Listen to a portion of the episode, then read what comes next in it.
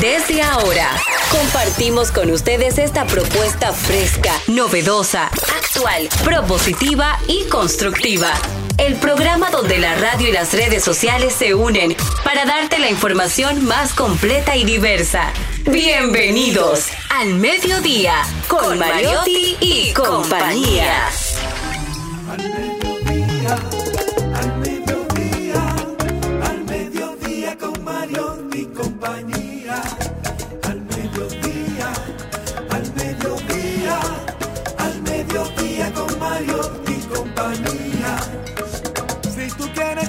de foros alternativos y de tuiteros rankeados, este programa es tu amigo. Tu revista meridiana para el talento una vía, para radio y redes variadas y con la canción del día. Al mediodía, al mediodía, al mediodía con Mario y compañía. Al mediodía, al mediodía, al mediodía con Mario y compañía. Si tú quieres disfrutar. Hola, mediodía. ¿Qué lo que? Mediodía.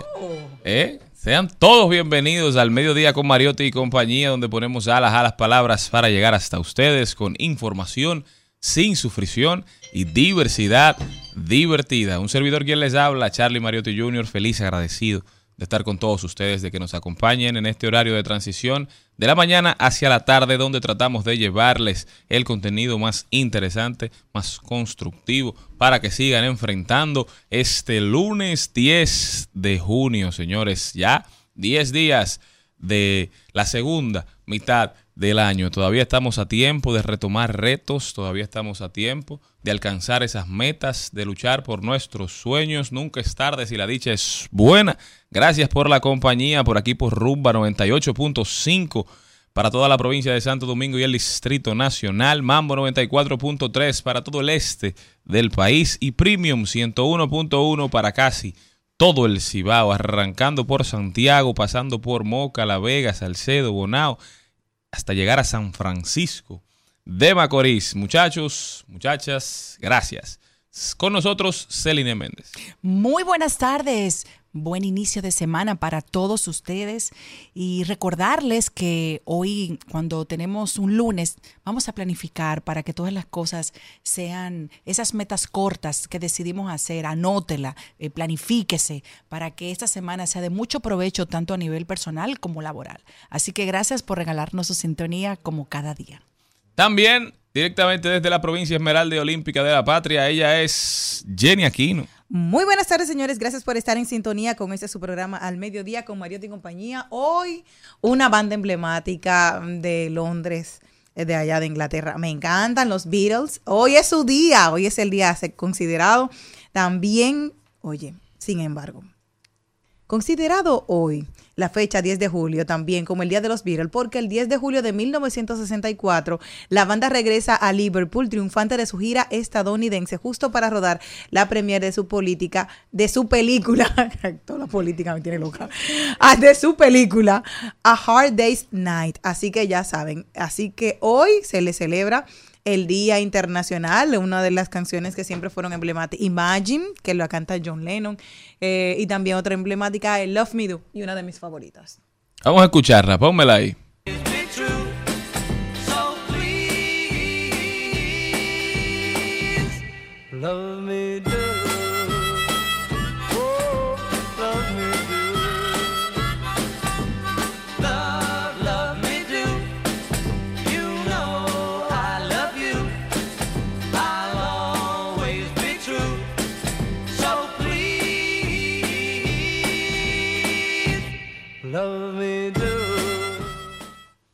Ya saben, el Día Internacional de los Beatles, señores. Cuando los Beatles salieron, se convirtieron en la Beatlemanía. El mundo no había visto una cosa a ese nivel, una locura a ese nivel, sino la primera, una de las primeras bandas que se convirtió en un ícono mundial, ¿verdad? Una- un fenómeno pop.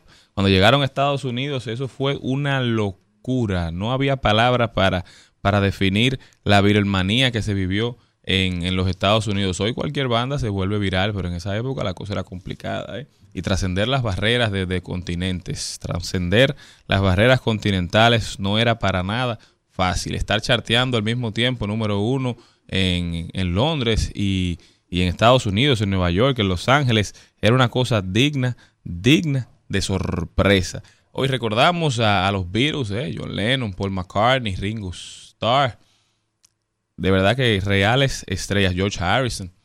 Nosotros vamos a comenzar leyendo el contenido de hoy porque el programa, el programa debe seguir su agitado curso y arrancamos con Liliana Rodríguez Álvarez que va a estar aquí cuidando los chelitos, explicándonos cómo reducir el endeudamiento. Si gastas más de lo que ganas, si estás permanentemente preocupado por llegar a fin de mes, si no logras ahorrar el 20% de tus ingresos mensuales, este comentario, esta participación de Liliana, no te la puedes perder. Básicamente todos los dominicanos tenemos que escuchar a Liliana entonces. Un toque de queda. Nadie, nadie mueva ese dial. Luego nos vamos con Ahí lo dijo, a ver quién dijo algo que valga la pena repetir.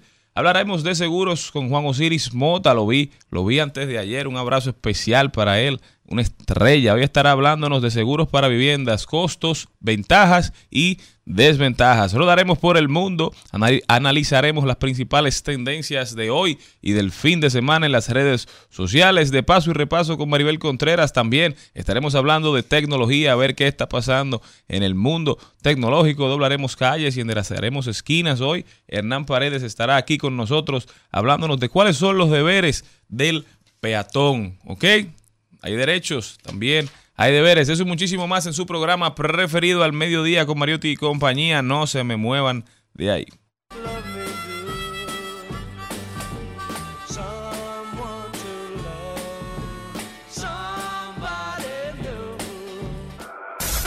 En al mediodía, ¡Ay! Lo dijo. ¡Ay! Lo dijo. ¡Ay! Lo dijo. Lo dijo. ¡Ay! Lo dijo. ¡Ay! Lo Me gusta mucho este lo dijo y estaba un poco para arrancar la semana. Dice, te ves bien hipócrita haciendo cardio. Ni corazón tienes. Repite, repite, que se perdió ahí. ¿Cómo hacer? Te ves bien hipócrita haciendo cardio. Ni corazón tienes. Ah. Para esas personas Pues no frías, ¿Cómo así? crueles. Ay, no cuánto, ay, no cuánto. Que no debería nunca hacer cardio. El cardio, los ejercicios Para cardiovasculares Sí, para, para ejercitar el corazón, ¿verdad? Ajá. El pompeo. Pero le dice Jenny a esa persona que se ve bien hipócrita, haciendo cardio, se ve bien hipócrita caminando, corriendo, arriba de una bicicleta. Ah, pero que no porque esa nada. persona es un descorazonado.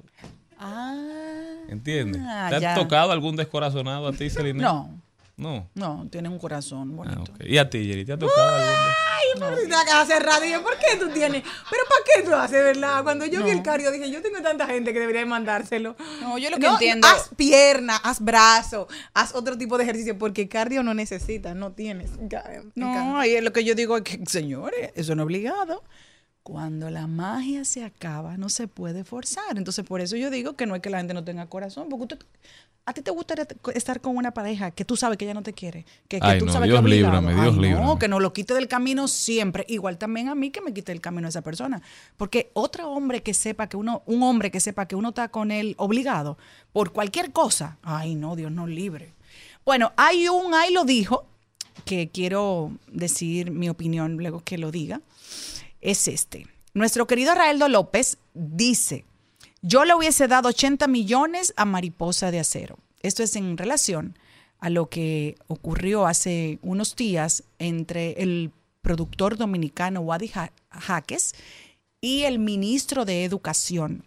Eh, se dijeron algunas cosas en los medios de comunicación, inclusive creo que hasta eh, salió el presupuesto detallado, que, que son cosas ya mucho más eh, personales, profesionales, que, que no deberían de estar eh, siendo manejadas de esa manera, pero me imagino que esto es público ya cuando se sube una licitación. El caso es que hay muchas opiniones encontradas y yo diría, como Raeldo, que Mariposa de Acero deberían de darle mucho más de ahí porque una obra de teatro de esta magnitud cuesta mucho dinero.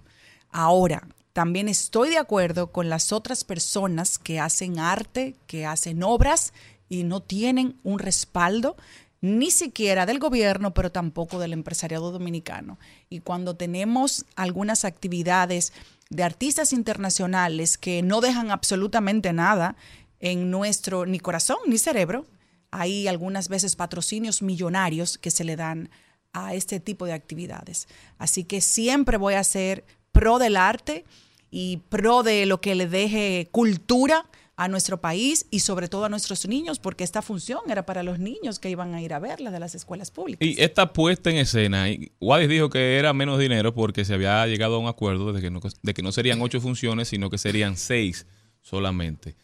Y desglosaron todos los gastos, todos los costos de, de la producción en Twitter. Ahí se publicó Chale. todo lo, en todo lo que se iba a gastar el dinero, desde el transporte, desde el pago, desde la- el alquiler de luces, desde el sonido, porque un evento de esta magnitud, una obra de esta relevancia histórica, de esta relevancia nacional, debe ser puesta en escena con todos los más altos estándares, porque esto es una obra que se está hablando que llegará a, a aguas extranjeras en muy poco tiempo. en por lo que febrero, si Dios quiere, se va para Nueva York.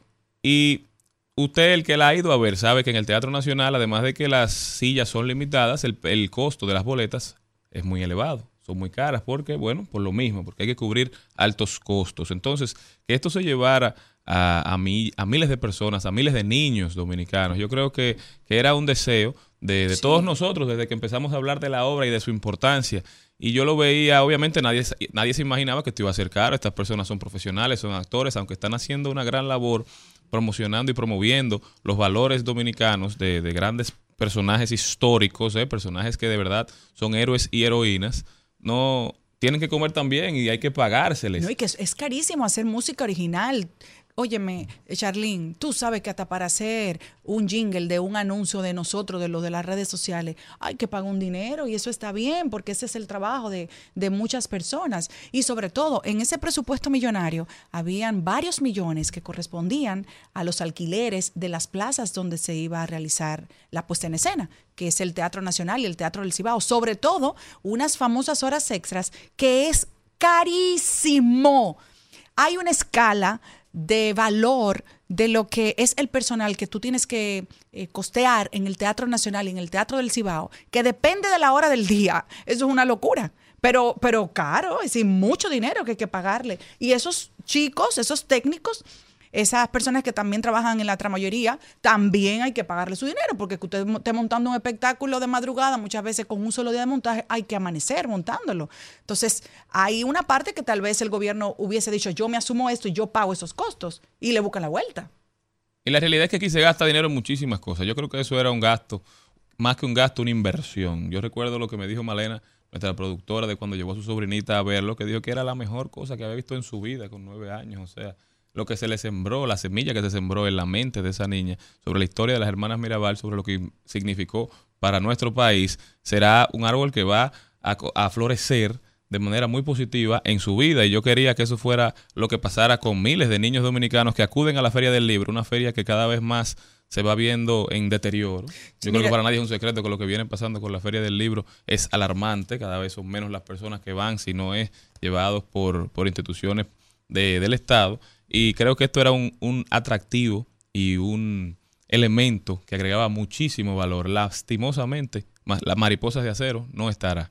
Yo entiendo que hay algo que hay que poner en contexto y es que muchas veces decimos, no, que los muchachos no tienen el a quién seguir, ese ídolo, ¿por qué? Porque solamente le estamos enseñando lo que hay alrededor de su barrio y muchas veces no tienen una, una esperanza más allá de- de las cuatro paredes que por donde puedan residir. Sin embargo, si tenemos la oportunidad de llevar a un niño al teatro, que se siente, que vea una obra de esta magnitud, el día de mañana te siembra que tú dices, yo también puedo cantar, yo también Sí. lo puedo hacer, yo puedo tener, y, te, y le enseñas otra vía de que tú puedes con arte, que siempre educa, disciplina, lograr objetivos en la vida. Entonces, yo agradezco a Manny, que era mi vecino, que tocaba en, en- en la orquesta de, de Ramón Orlando, que un día me oyó cantando y él se le ocurrió hacer un coro de mi barrio, de mi, de mi, de mi calle. Y él empezó y me dijo, amén, tú vas a ser solista. Y empezó todo el mundo. Hice un coro. Todos íbamos a la iglesia. Era la iglesia en ese momento protestante. ¿Por qué? Porque nos formaron. ¿Y qué íbamos a hacer? A cantar. Entonces, ¿dónde estábamos? En vez de estar jugando en la calle, no, íbamos a una iglesia. Hasta que ya yo tuve 12 años y le dije a mi mamá, yo quiero hacer la primera comunión y ya me decanté por mi católica. Pero eso te formó. Entonces, eso es lo que te da la oportunidad de tú saber que el arte siempre transforma.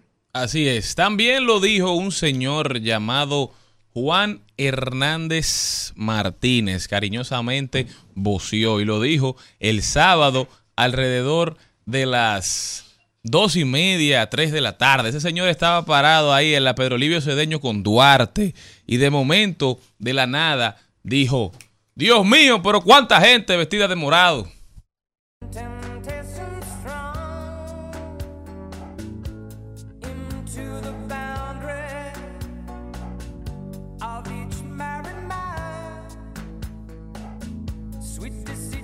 Strong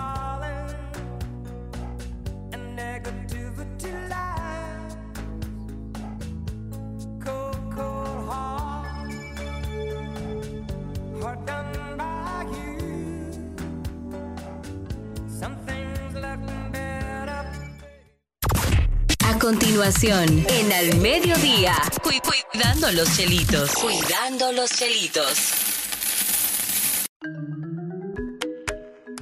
Estamos de vuelta, mi gente, con una invitada muy especial. Ella es Liliana Rodríguez y está con nosotros para ayudarnos a cuidar los chelitos. Liliana, ¿cómo estás? Ay, muy feliz de estar aquí. Gracias a ustedes por este espacio que es de mucho interés. Yo todos los días lo sintonizo y en muchas ocasiones realmente es un desahogo, aunque no me comunico directamente, es como un desahogo indirecto con ustedes, porque definitivamente, definitivamente que los temas son eh, de mucho interés, son eh, realmente noticias que, que les interesan a la persona y que son y que son útiles. Así que gracias a ustedes. Feliz Ay, de estar gracias aquí. por esas palabras. Liliana, además de colaboradora estrella, ¿verdad? Ya parte esencial de este programa, un oyente fiel. Liliana, cuéntame qué tenemos para hoy. ¿Cómo reduzco mi endeudamiento? Yo decía al principio que todos, todos ¿Cómo coge clase los dominicanos, esto es una sola emisora, cadena nacional, ¿eh? con este tema de Liliana Rodríguez. Tú sabes que te escuchaba ahora, Charlie, y realmente recordaba una estadística que mm, arrojó la encuesta nacional de inclusión financiera, y es que cerca del 69% de la población dominicana, en ese momento cuando se evaluó, se- 69% de la población dominicana había tenido insuficiencia de ingreso en los últimos 12 meses, por lo menos una vez. Y como bien indicas, pues realmente eso ocurre de que en, en algún momento, si no todos los meses, pues eh, en alguna ocasión, por lo menos en, los últimos 12 meses, no le fueron suficientes los ingresos. Y de ahí el interés justamente de tratar el tema, porque muchas personas ante la pandemia quedaron sin trabajo y entonces se trasladaron, cerca de 30 mil personas, pues fueron resilientes y montaron su negocio. Montar un negocio significa no tener eh, un monto fijo, ingresos fijos, sino ingresos variables. Eh, otras personas que aparte de su empleo, pues emprendieron también como una segunda fuente de ingresos por el, el- el aumento generalizado de los precios y por tanto tenían que hacerle frente a todos esos gastos y esos compromisos que de repente no tenían recursos para ello. Y por eso pues decía y hablábamos, aquellas personas que tienen esos ingresos variables sobre todo, necesitan tener y reducir su nivel de endeudamiento a lo mínimo. Porque puede ser que un mes pues sí tenga los suficientes ingresos para cubrirlos y hacerle frente a esos compromisos, pero puede ser que en algún momento no, porque no le entraron los recursos que, correspondían. Entonces, para, primero, entender si uno está en, en sobreendeudamiento, es uno saber si los ingresos son suficientes para cumplir con los compromisos. Una relación matemática. Yo ingreso más de lo que gasto o gasto más de lo que ingreso. Entonces, si yo gasto más de lo que ingreso, tengo más compromisos, estoy en un sobreendeudamiento. Pero también hay este sobreendeudamiento potencial. Es decir, puede ser que yo no tenga ahora mismo un sobreendeudamiento, pero si yo no tengo ahorros para hacerle frente a cualquier imprevisto, de repente entonces el mes que viene sí, voy a estar sobreendeudado. Y ahí el tema, lo esencial del, día de hoy, pues ver algunas técnicas para justamente salir de esas deudas y reducir ese endeudamiento.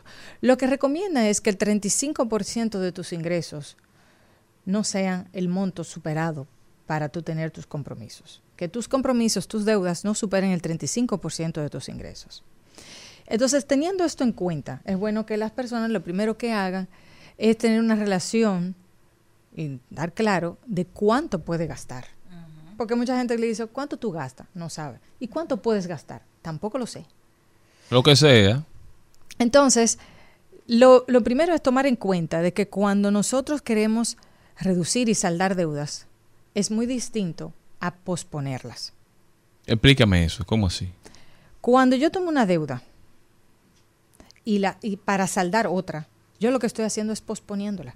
Porque si yo tengo una deuda ahora mismo y yo fui y tomé prestado en otro lugar a 12 meses o 24 meses, pero me faltaban 7 meses para saldar la anterior, pues yo lo que estoy haciendo es posponiendo esa deuda con otra.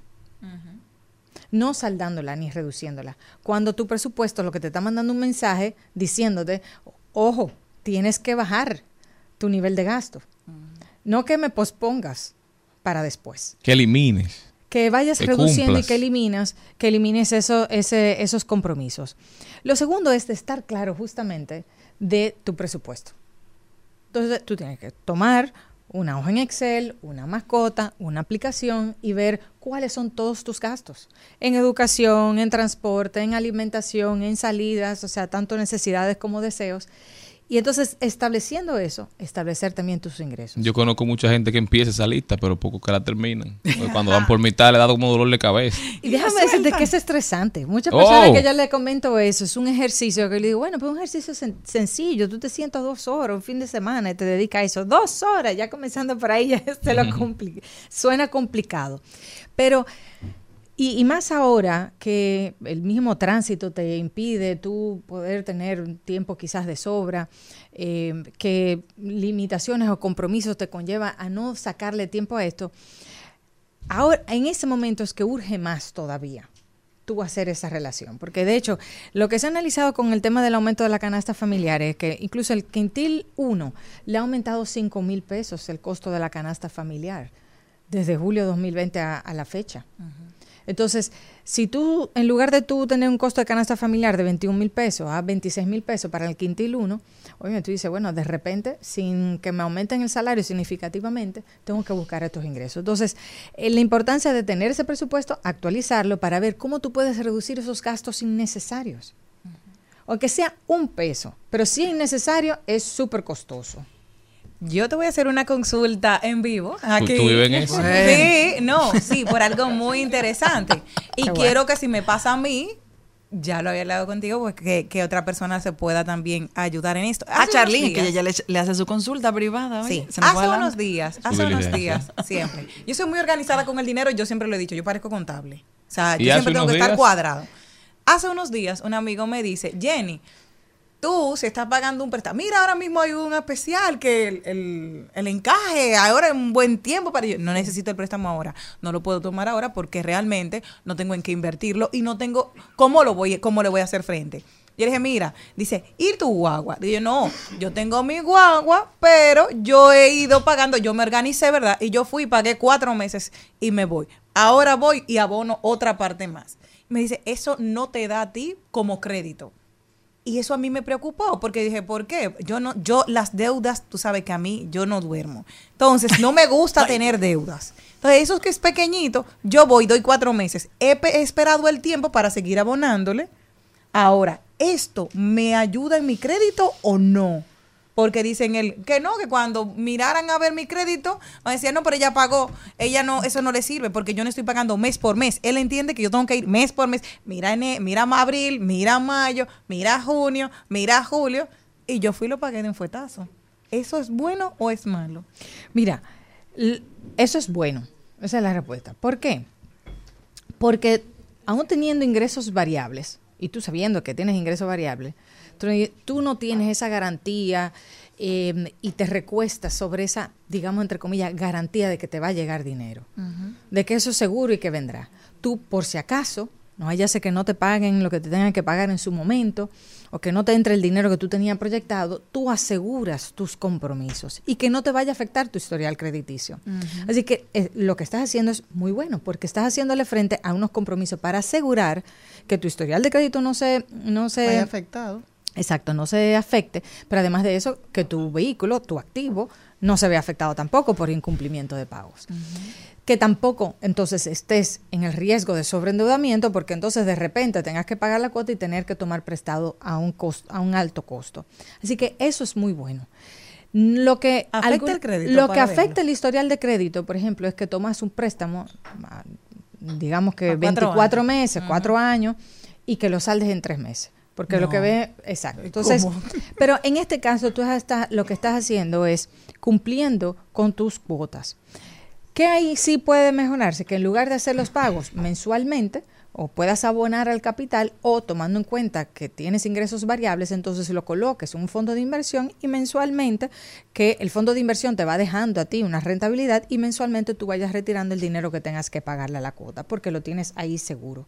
Porque vas rentabilizando tus recursos, no te entró el dinero, tú lo retiras y lo pagas entonces a la cuota. Pero si te entró ese, ese dinero que, habías, que, que conseguiste en un momento, puedes dejarlo rentando, trabajando para ti. Entonces, eso sí es una forma de mejorarlo, eh, pero sin duda que eso es una señal de disciplina de tu parte.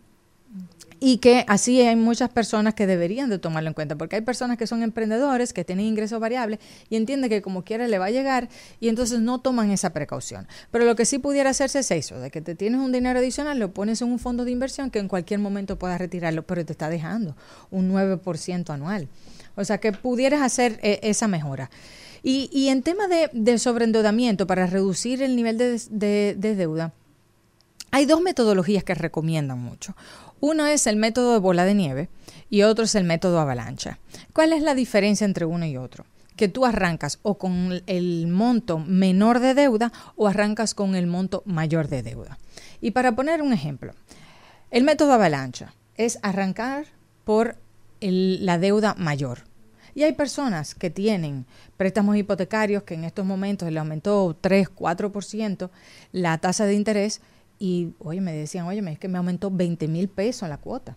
me aumentó 18 mil pesos la cuota de repente. No, no tengo, me- se me está dificultando llegar a fin de mes. Entonces, algunas veces se posponen esas decisiones de salir de ciertas deudas por la esperanza, de verdad, algunas veces de que, bueno, la situación puede cambiar, pero hay momentos en tomar la decisión y que puedes arrancar pues vendiendo ese principal activo que tienes, entonces mudándote a uno menos costoso para que te permita saldar entonces las otras deudas menores que tienes. El método bola de nieve es arrancar por la menor deuda. Y de ahí entonces ir saldando poco a poco las otras. Si tienes una deuda eh, menor, tú vas identificando de ese ejercicio que ya hiciste, de ver cuánto que tú gastas mensualmente, qué partidas tú puedes reducir o eliminar, y ese ahorro tiene que tener como destinatario saldar esas deudas e ir saldando poco a poco esas deudas que, eh, que son pequeñas. El dinero, por tanto, entonces que te ahorras de esas menores deudas, porque ya las saldaste, se las vas trasladando a la siguiente deuda. ¿Qué es importante en eso que digo? La planificación, la disciplina y la paciencia. Porque muchas veces queremos salir de, no, esto es rápido y quiero salir de todas ellas. Pero es algo que tiene que toma su tiempo. Y el problema grave de esto es que el 41% de los dominicanos, y sobre todo es por la mayor incidencia de personas de escasos recursos, saldan deudas y saldan compromisos con préstamos de prestamistas informales, que sabemos todos que son muy costosos.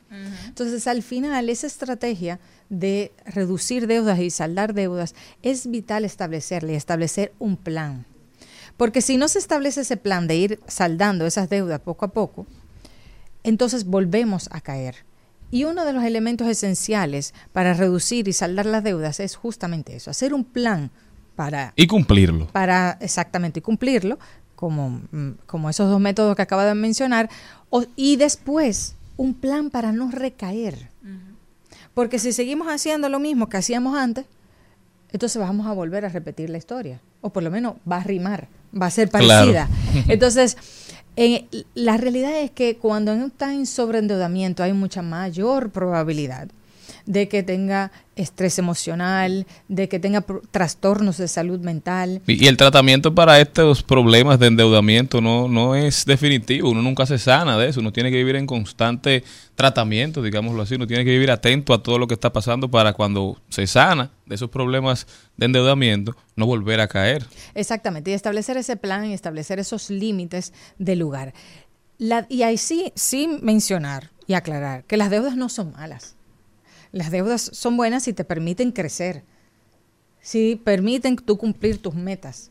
Pero si no estás haciendo eso, si lo que estás haciendo todo lo contrario, deteriorando tu salud financiera, entonces las deudas no están siendo buenas. Yo, yo tengo una pregunta, una consulta con el tema, el ejemplo que me gustó mucho que pusimos de Jenny, porque así la gente puede aplatanar este comentario. Sí. Tú decías que tal vez no sería en algunas, en algunas ocasiones bueno que ella le pagara. Eh, si le llegue ese dinero, que mejor lo entrara en un fondo de inversión.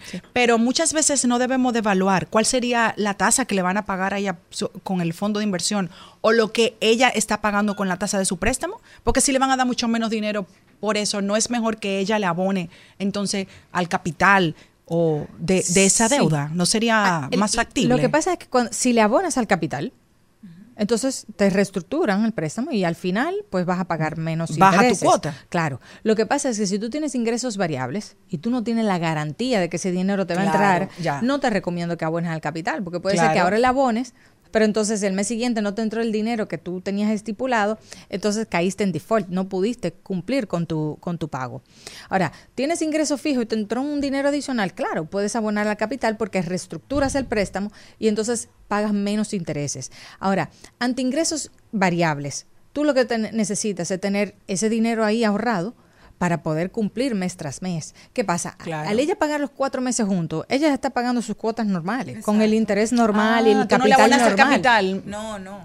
Porque recuerda que yo no tengo crédito aquí, entonces para que se vea, y por eso decían, te puede afectar porque tú pagas cuatro cuotas juntas. Entonces yo decía, no, porque yo no me estoy atrasando. Entonces ahí tenía el temor y por eso le pregunté Sí. a precisamente a Y, Liliana. y- y recordarle a nuestros oyentes que si van a tomar un préstamo y, y tienen la posibilidad de abonarle el capital, que le quiten la penalidad de que no le puede saldar antes de tiempo, porque aquí hay algunas instituciones bancarias que no te lo permiten, Sí, que, sí, tienen- claro. te, que te Siempre- ponen una penalidad Sí, grande. Sí, siempre es bueno ver el contrato y lo que estipula el contrato. Después de X tiempo, eh, hay muchos contratos que dicen después que tú pasas un, año. de- de- después que tú pasas un tiempo del préstamo, dependiendo del plazo que está establecido, no te cobran penalidad, pero previo a eso sí. Ahora puedes hacer abonos. Lo importante es ver la situación del contrato. Sí, la última observación antes de que nos vayamos, de que los métodos de consolidación de préstamos y también de para saldar un préstamo con otro, tampoco es malo si nosotros tomamos en cuenta que la- las tasas de interés son altas. O sea, si tú tienes préstamos, hay personas que tienen, que dan incluso su salario completo a prestamistas. Entonces, si, si esa es tu situación, lo ideal es tú ver, ir a una entidad financiera que te den la diferencia de tasa de interés en lugar de tú pagar 120 o 240% anual, que te den un préstamo un 28%, pues claro, tú vas a decir, vale la pena consolidar eh, esos préstamos y poder pagar una cuota menor porque automáticamente vas a tener un ahorro de intereses que te va a poder tener un bajar un poco el nivel del agua, ¿no? O sea que nada, hay algunas ideas y que quise compartir eh, con todos los oyentes sobre este tema que algunas veces da así un poco de dolor de Hay cabeza. algunos, ojalá y fuera algunas. Liliana Rodríguez con nosotros. Liliana, ¿cómo puede la gente continuar esta interesante conversación contigo, Liliana? Una doctora de, de la economía personal. Me encanta siempre como comentas, Charlie, de continuar la conversación y que sigan allá en su casa también eh, reflexionando sobre este tema.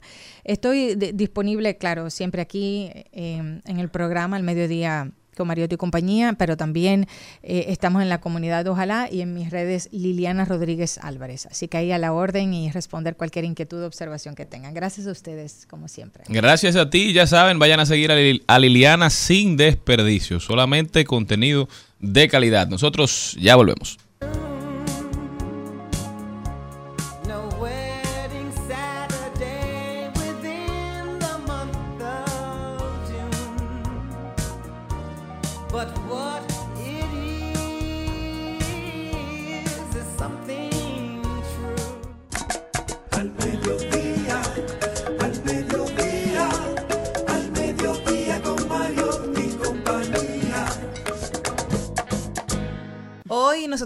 Una responsabilidad y como tenemos la oportunidad de acceder a un micrófono, creo que esto siempre se tiene que poner al servicio de los demás. Yo hace unos meses hubo una disposición de la alcaldía del Distrito Nacional de abrir el Mirador Sur, llámese que de 10 de la mañana a 4 de la tarde puedan transitar por el vehículos. Yo soy una asidua, todo el mundo sabe que yo patino, es una comunidad que van trabajando. Es cierto que a esa hora hay menos personas que están haciendo deportes, se, hay un cúmulo de, menos eh, transeúntes, pero para mí es peligroso. Hoy vi un camión de, de varios ejes que estaba transitando por esta vía. Si usted tiene la Cayetano Hermosén y tiene la Nacaona, ¿por qué vamos a utilizar la única vía que tienen los deportistas de poder transitar? Yo vivo a tres kilómetros y medio de mi trabajo de aquí de RCC. Yo podría venir en patines, pero las condiciones de nuestras calles, aparte de la inseguridad, no me permite venir haciendo ejercicio. Es el único lugar que tienen los ciclistas seguros. Los más importantes de este país han sido arrollados en las calles. Tú tienes también que los patinadores que van ahí, es el único lugar que tenemos que hace dos años, cuando yo comencé en el 2021, se reunieron todas las escuelas de patinaje con, en ese momento, el secretario del Ayuntamiento del Distrito Nacional, Hugo Veras, y que muy gentilmente se sentó allá y habló con, con que nos iban a condicionar esa calle porque era un estado de que las piernas te temblaban por las malas condiciones. Entonces, si tú tienes dos vías alternas, ¿por qué vamos a dañar la única calle que fue con ruego para que se le diera un mantenimiento? Ustedes quieren tener una población que vaya y haga ejercicio, aunque sean las 10 de la mañana, no tiene por qué un camión y hay vehículos a una velocidad como si estuvieran en un autódromo, porque entienden que a esa hora no hay nadie en el mirador. Entonces, si nosotros tenemos una vía de poder hacer deportes, ¿por qué no las quieren arrebatar? Es la única que tenemos, donde vamos a estar. Entonces, yo hago el llamado desde aquí, por favor, a la alcaldesa, que también patina, que mire esa situación para ciclistas, transeúntes y nosotros. Que nosotros no tenemos una, un lugar donde hacerlo en nuestras calles, seguros. Y la única calle que tenemos, espero, que no se deteriore por esos vehículos que tienen otras vías alternas y que podrían transitar sin problemas y evitando que nosotros podamos tener un lugar de esparcimiento exclusivamente para deportistas. Gracias.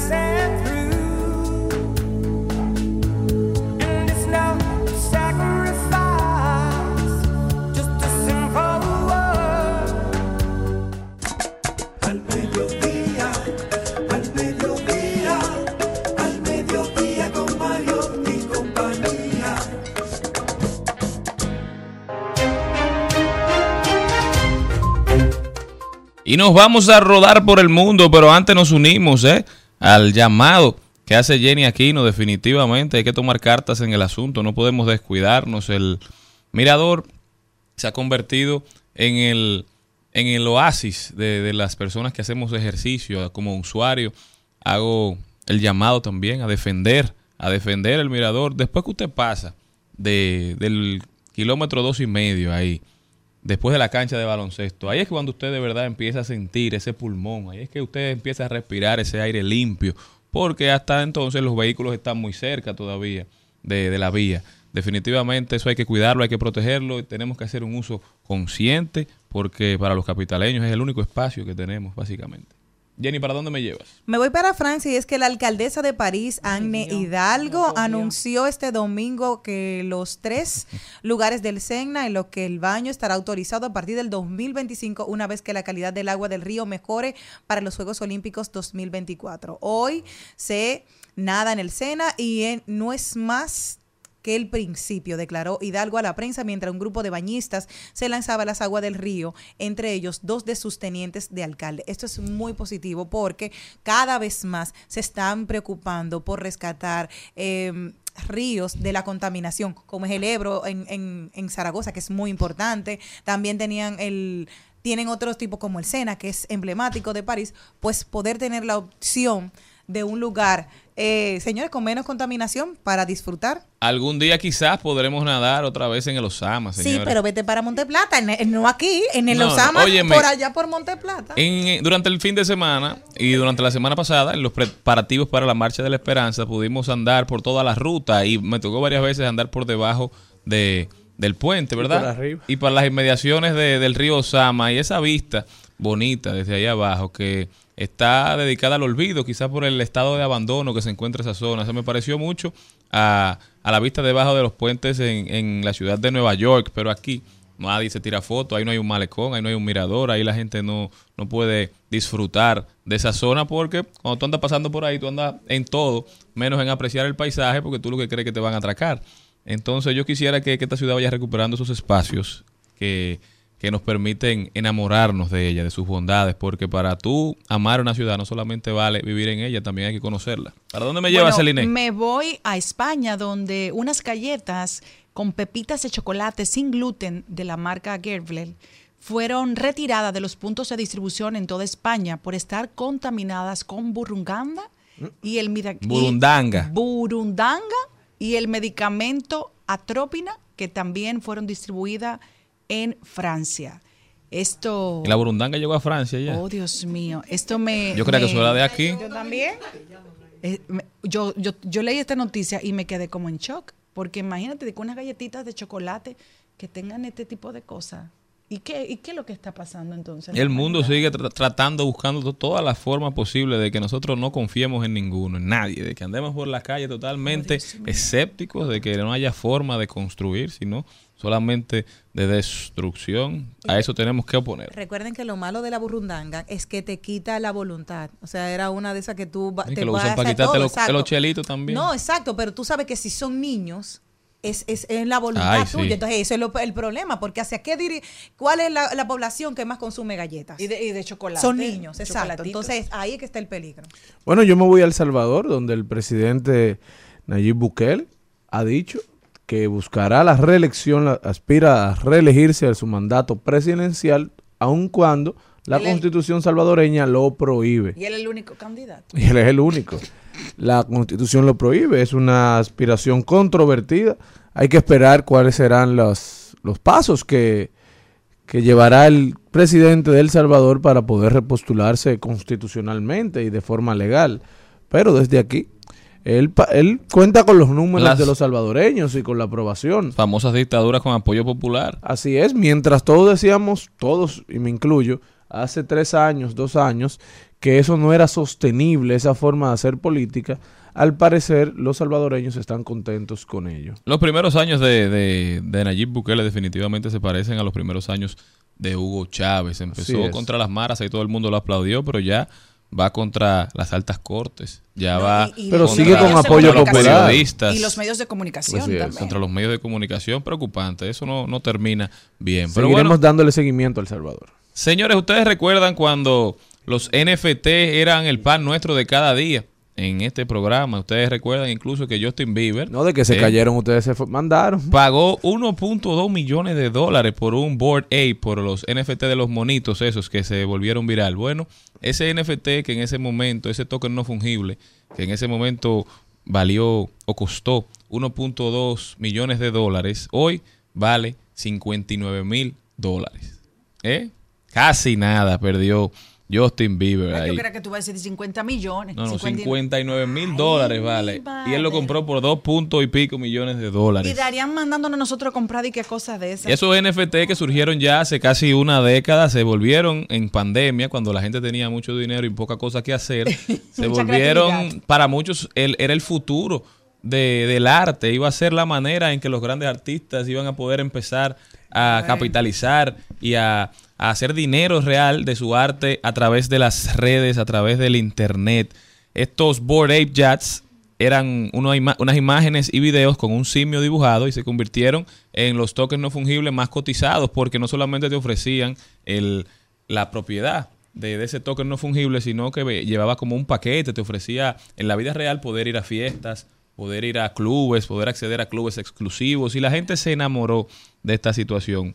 Definitivamente los tokens no fungibles han ido perdiendo popularidad. Ya se habla poco también incluso de- del metaverso, porque los avances no fueron tan rápidos como las personas creían que serían, aunque todavía, ahora con la inteligencia artificial hemos visto un- una nueva esperanza de que la, el metaverso se convierta en una realidad que pueda potencializar las aptitudes humanas y no venir a castrarlas, definitivamente lo que antes valía muchísimo dinero, hoy no vale. Y me voy a un análisis de, de que lo que realmente tiene valor es a lo que nosotros le damos valor como sociedad. Y cuando no tiene un valor intrínseco las cosas, es muy difícil tú empezar a hacer inversiones que sean seguras en el tiempo. Por eso uno no puede cerrarse solamente a lo que digan los expertos. Y si uno va a invertir en esto, que esté pendiente, que esto es trading, que eso no es holding.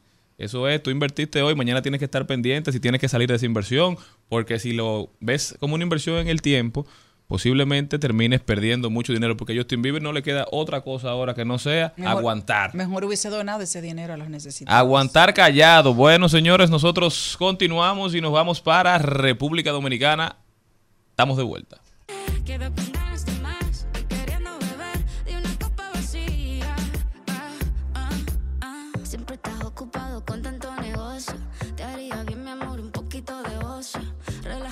en el sofá y dame tu atención. Oh, oh. No hay que ser poeta para endulzarme el oído. Suelta el teléfono, sé tu mano conmigo.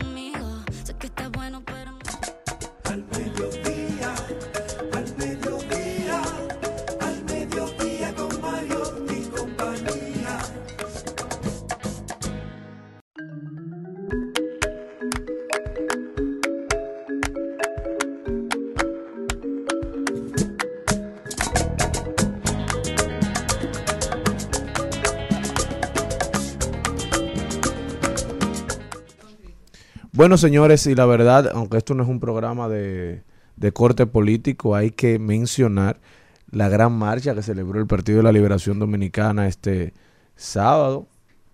Eh, de verdad fue una demostración de que el PLD está vivo, de que el PLD está fuerte. Se desbordó la ciudad capital eh, con una manifestación impresionante, pocas veces vista en ese recorrido de la Duarte, de la Duarte con París al Malecón. Un mar de gente se apostó ahí a decirle al Partido de la Liberación Dominicana, estamos aquí y vamos pa'lante.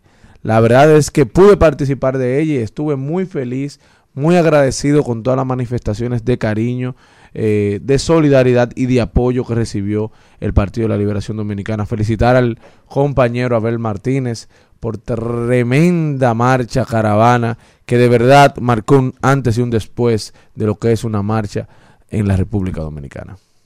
Bueno, hay una noticia que por un lado es triste y por, osa- y por otro lado es entendible. Eh, ya Elton John definitivamente se despide dejando un legado de 52 años de música.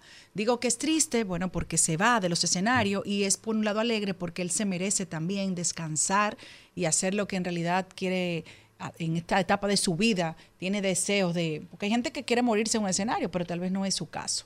La gira de despedida de Elton John comenzó en el 2018 y se calcula que han asistido a estos conciertos más de 6 millones de personas. El cantante británico Elton John se despidió anoche de los escenarios y de sus 6 millones de seguidores aficionados en un concierto en Estocolmo en el que agradeció a todos sus fans de 52 años de pura alegría tocando su música. Así que siempre tendremos esa, esa música de él y les deseamos mucha suerte a lo que quiera dedicarse en, en estos días. ¿Tú crees que... A gastar y a vivir, a ser feliz con su pareja. Elton John yo creo que ya se lo ganó. Tiene la vida entera en eso. Pero hay muchos artistas que dicen que se van y no se van. Bueno, pero que no se deben ir de- del todo, porque ahora hay muchas posibilidades, muchas formas de mantenerse presente. Mira, Dari Yankee dijo que se iba a retirar de los escenarios, pero sigue sacando música. Quizás Elton John lo haga también, ahora quizás necesita un descanso, pero en cinco o seis años su voz todavía quizás se lo permita y lance otro disco. Yo creo que sus fanáticos eso lo apreciarán muchísimo. Lo que pasa es que cuando tú eres un artista, un showman, al nivel de, de Elton John, cuando ya tú no puedes darlo todo encima de un escenario, bueno, tú empiezas a cuestionarte, porque no solamente como, como ser humano, sino como artista también, tú dices, estas personas están pagando un ticket de admisión por un show al cual están acostumbrados y si ya no puedo dárselos, entonces quizás es hora de alejarme, aunque sea de los escenarios, que es lo que pasa con los deportistas también. Hay deportistas, el caso del Big Papi, te lo pongo. David le estaban ofreciendo 20 millones de dólares para que volviera a Boston, pero ya él no se sentía en plenitud de facultades y decidió retirarse por la puerta ancha. ¿Para qué? Porque no solamente es un tema personal, sino también de los fanáticos. Los fanáticos, así como te aman mañana, hoy, mañana te odian cuando tú empiezas a no dar resultados. Entonces uno como ser humano debe saber no solamente cuándo dar el todo, sino también cuándo salir. Se retira a los 76 años, Oye. ganador de 5 premios Grammys, más de 50 años de carrera y más de 4.600 actuaciones por todo el mundo. Hecho, así hizo su cierre de esta gira y dice que le va a dar más espacio a su vida personal. O sea que en todas las carreras, en toda la historia, yo creo que, que el ser humano le da mucho trabajo saber cuándo despedirse. ¿eh? Entonces eso es algo, una herramienta, una, una, digamos, una aptitud que nosotros todos debemos desarrollar. Evaluarnos. Les tengo una noticia y es que la autora, bueno, el mundo se transformó en el 2011 cuando salió la saga aquella de las 50 sombras de Grey de E.L. James, en la cual se decía que las mujeres hablaban de su fantasía sexual y todo lo que era la dinámica dentro de las parejas, porque hasta ese momento se decían que las mujeres no hablaban y no consumían ese tipo de de literatura erótica y esto, señores, se fue un fue un llamado a la atención tan grande que se hicieron tres producciones internacionales.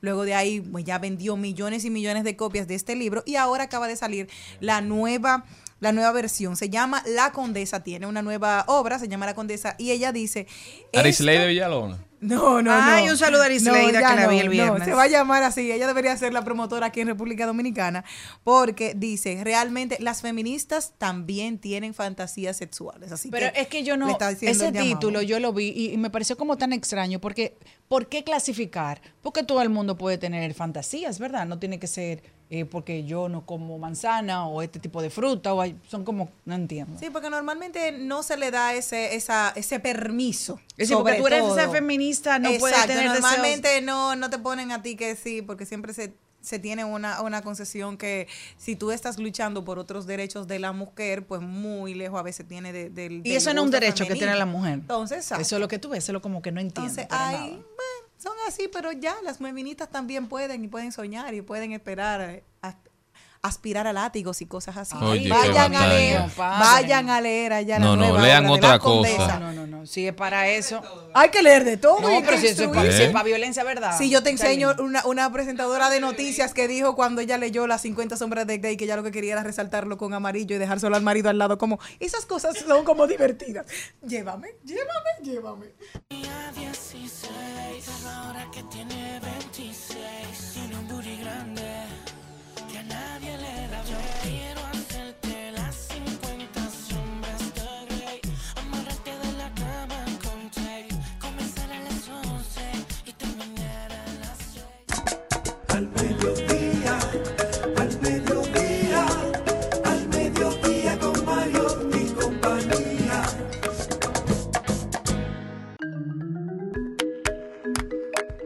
Estamos de vuelta, mi gente, por Rumba 98.5 en el mediodía con Mariotti y compañía. Quiero aprovechar para enviarle un saludo muy especial a mi hermano Oscar. Oscar, una estrella en todo el sentido de la palabra. Ahí, una, una persona que se ha ganado todo mi cariño, que se ha ganado toda mi confianza y que yo también, que yo también creo que me he ganado el de él. Una estrella ahí en San Carlos, controlando, controlando toda el área, ¿eh?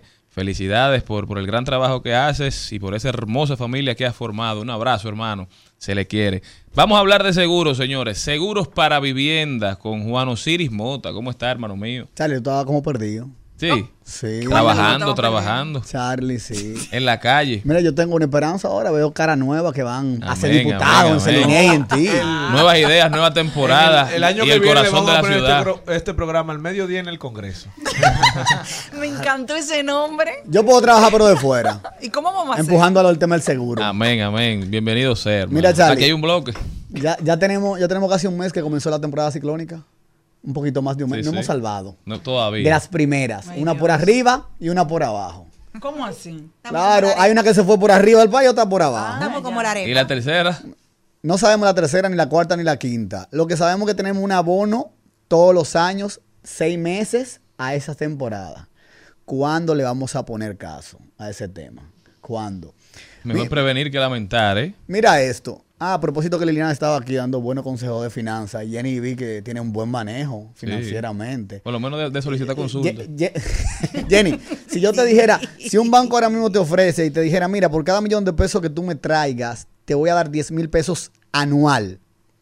¿Es buen negocio para ti? No. ¿O para ustedes? Es muy poco. ¿Y por qué no cogemos 10 mil pesos para asegurar el millón de pesos en las casas? Eso sí es negocio. Sí. Explícame cómo que funciona eso. Señores, es tan barato un seguro de vivienda como decir que por cada millón de pesos que yo tenga en mi patrimonio, me cuesta 10 mil pesos anual. Y te voy a decir algo. Y le dan descuento. Sí, lo pagan. También tú quieres descuento. Ah, ¿es Miren. dominicana. A número, Charlie. Para el censo de vivienda del 2020, sí, habían contabilizadas empadronadas ¿Y el 3.5. No pregunte de eso, Celina. Yo estoy esperando eso para coger unos datos. Ay, perdón. Yo también. 3.5 Siéntate, millones de viviendas empadronadas para el 2020. Hace siete años, 2016-2017, se hizo un análisis, una encuesta de cuántos seguros voluntarios de vivienda habían. 14 mil. En el país completo. Voluntarios. Ok, no es que usted tomó un préstamo y el banco le exigió ese seguro. No, es no, que no. usted de manera voluntaria dijo, yo creo que esto es importante. Fue asegurar su 14,000. principal activo. Fue asegurar quizá correctamente. lo único que usted tiene que vale. Eso al día de hoy debe haber aumentado algún 20%. O sea, que quizás, quizás hay menos de 20 mil seguros de vivienda voluntario. Entonces, yo te voy a, te voy a eh, dar un ejemplo de lo que puede pasar, Jenny, con ese tema. Vamos a imaginar que tenemos un edificio de cinco apartamentos. En el último piso está alguien que tiene un seguro, pero porque tiene préstamo. O sea, al final no es un seguro no es un Voluntario. seguro voluntario, es un seguro del préstamo. En el segundo piso tenemos a alguien que no debe el apartamento, pero no está asegurado. En el tercer piso tenemos a alguien que no lo debe, pero sí está asegurado. Y los otros dos están alquilados. Imaginemos que un terremoto, que ese seguro de vivienda, solamente nos enfocamos en la parte de, de huracanes, pero también cubre terremotos. Imagínate que un terremoto afecta a los cimientos, la estructura del edificio y hay que demolerlo. Ay, Dios. Técnicamente, cada quien, cada uno de ellos tiene una proporción del solar, ¿cierto? Pero ¿qué va a pasar? Vamos a la demolición. El que tiene el seguro, porque tiene un préstamo, tiene que pagar la deuda y le dan lo que le quede.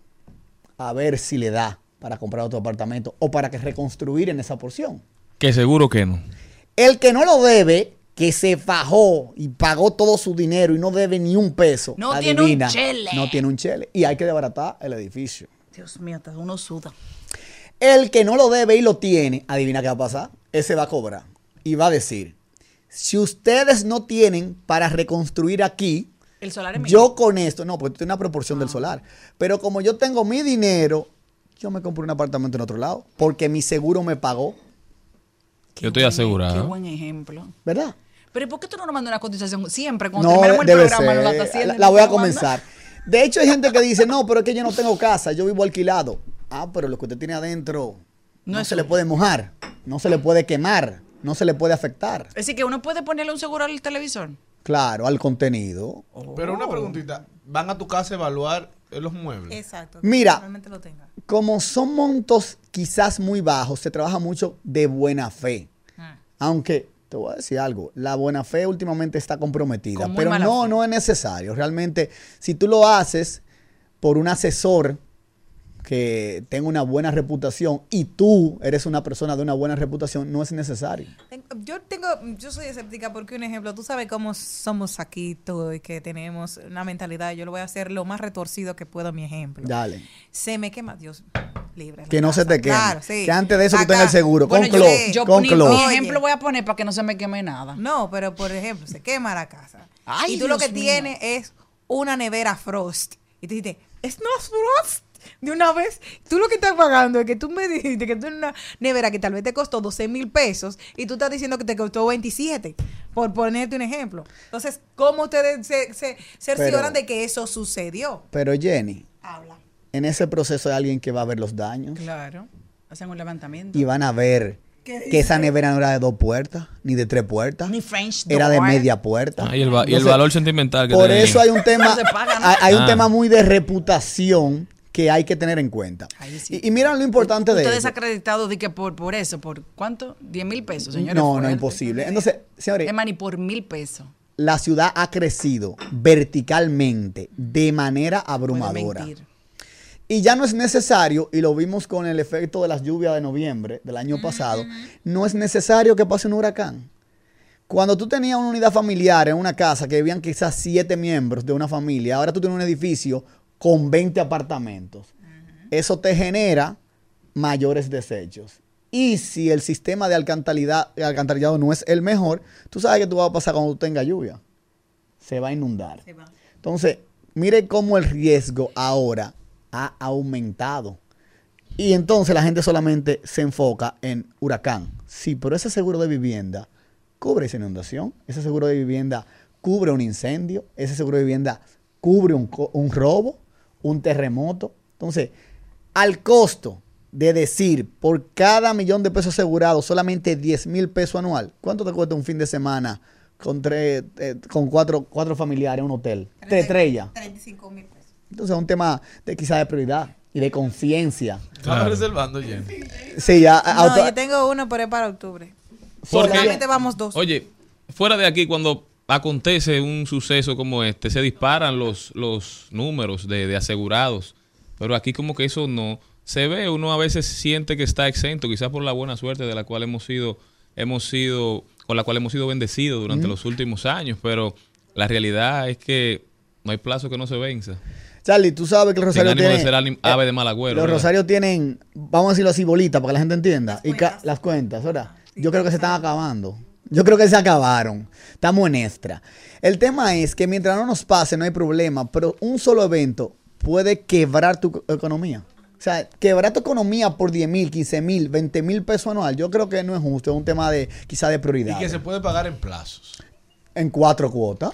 Usted le pone a que le cargan su tarjeta de ching automáticamente. Entonces solamente hay que llamar a Juan Osirio a los No, consultores, no, eso eso está no es verdad. resuelto. Nosotros estamos cansados de decirte que nos manda una cotización. Pero es que yo no tengo datos, tú me lo decías aquí en el aire, pero De cuando te pido los datos no me da datos, el INE. Y para la gente que esté interesada, eh, ¿cuál es el lugar de contacto? Porque a veces la gente oye la información, pero dice, ¿y dónde llamo? ¿Dónde me comunico? O en las redes, a mis redes personales Juan Osiris Mota o Close Consultores. Estamos a la orden. O aquí hasta el programa le llamen, que yo, me, yo vivo viendo el programa. Si fuera su papá dijera, bueno, no, no, ninguna red, que me oigan por Que, aquí. que me computa y da el teléfono, ha el teléfono. aquí sí, lo ha sí. dicho. No, no, no, no, aquí nos vemos No, por aquí. pero realmente hay que hacer una llamada de alerta. La, la naturaleza nos está casi, casi golpeando por desastres que hemos provocado los Eso es humanos. así. Entonces, estar preparados yo creo que es la mejor medicina para lo que ya es indetenible. Y de manera económica. Claro. Seis meses de temporada ciclónica, pero todo un año. A terremotos, a incendios o a robos. Así es, señores. Vamos a ser precavidos por la tranquilidad y la paz de nuestra y de nuestras familias y los que nos rodean. Nunca estamos esperando que un fenómeno toque a nuestra puerta porque estamos acostumbrados, aunque sea la clase media, a que los fenómenos nos pasen por el lado. Y nunca se puede confiar tanto de la suerte. Asegúrese con Osiris Mota.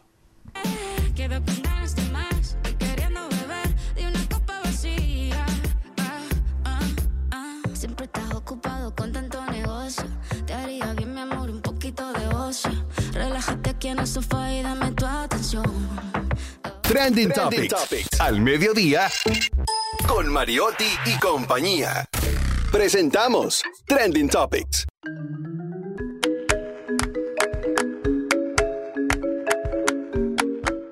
Estamos de vuelta y vamos a ver cuáles son las principales tendencias en las redes sociales. Eline, dime. Bueno, hay una tendencia que es número uno en la República Dominicana y es el mayor clásico.